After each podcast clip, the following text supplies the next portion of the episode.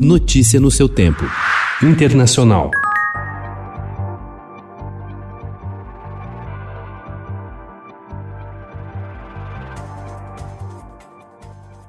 O presidente dos Estados Unidos, Joe Biden, assinou ontem medidas para colocar as mudanças climáticas no centro das ações de política doméstica, da segurança nacional e das relações exteriores de seu governo. A preocupação ambiental foi um dos principais pilares da campanha do democrata à presidência. Ele prometeu uma guinada na condução do tema adotada no governo anterior. O ex-presidente Donald Trump costumava criticar o que chamou de alarmismo ambiental.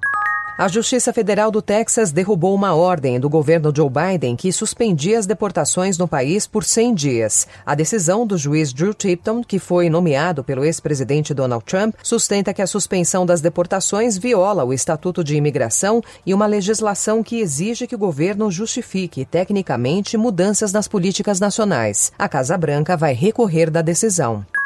O Departamento de Segurança Interna dos Estados Unidos publicou ontem um alerta antiterrorismo em razão de um clima de crescentes ameaças vinculadas a extremistas violentos contrários ao governo do presidente democrata Joe Biden. A informação sugere que alguns radicais, movidos pela ideologia, com objeções ao exercício da autoridade governamental e à transição presidencial, assim como por outros agravos alimentados por teorias conspiratórias, poderiam continuar se mobilizando para incitar ou cometer violência, disse o departamento em um comunicado.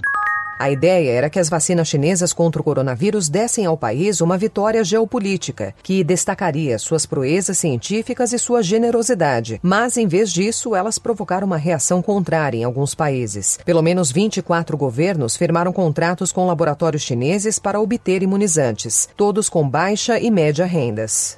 Centenas de sobreviventes do Holocausto foram vacinados na Áustria e na Eslováquia ontem, Dia Internacional da Memória do Holocausto, criado em reconhecimento ao sofrimento e à resiliência da comunidade judaica durante a Segunda Guerra Mundial. Também ontem, o Escritório Central de Estatísticas de Israel revelou que 900 sobreviventes do genocídio nazista morreram em 2020 em consequência da Covid-19. Notícia no seu tempo.